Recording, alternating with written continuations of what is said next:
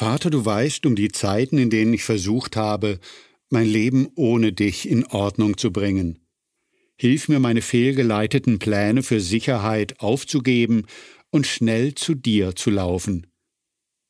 Sichere Hände. Das Leben von Dark Murky riss wie ein marodes Seil mit jedem Schicksalsschlag immer mehr entzwei.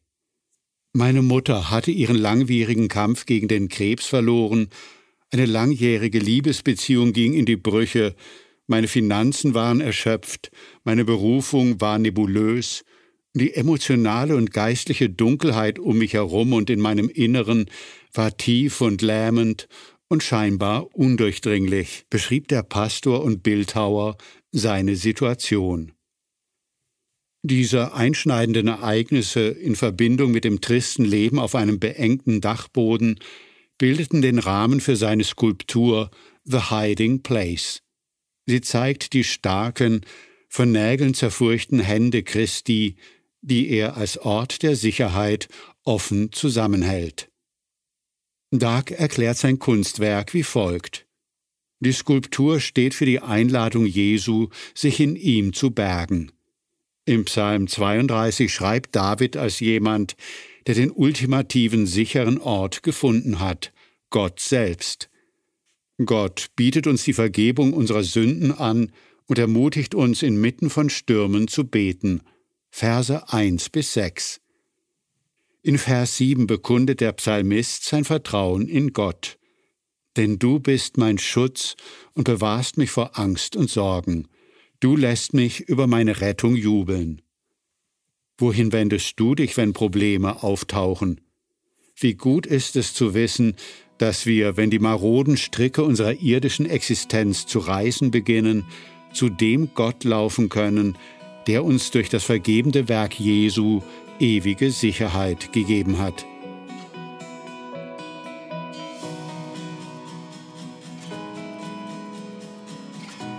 Sie hören den Bibeltext aus Psalm 32.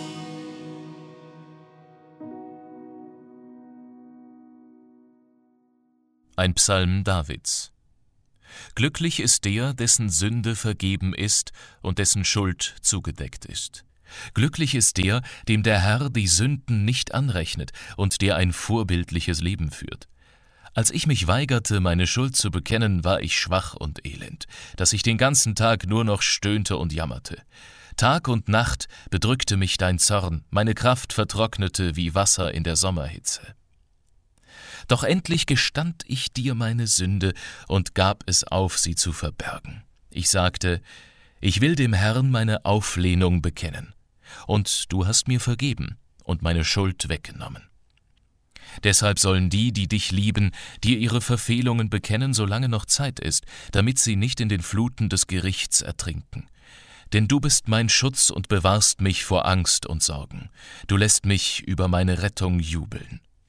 Der Herr spricht zu mir, Ich will dir den Weg zeigen, den du gehen sollst. Ich will dir raten und dich behüten. Sei nicht wie ein unvernünftiges Pferd oder ein Maultier, das Gebiss und Zaumzeug braucht, damit es folgt. Die Gottlosen haben viele Sorgen, aber die auf den Herrn vertrauen, sind von Gottes Güte umgeben.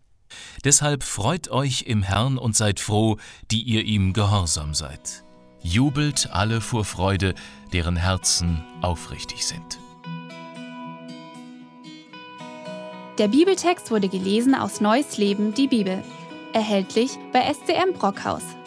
Copyright 2022 Our Daily Bread Ministries. Weitere Andachten finden Sie unter www.unsertäglichbrot.org.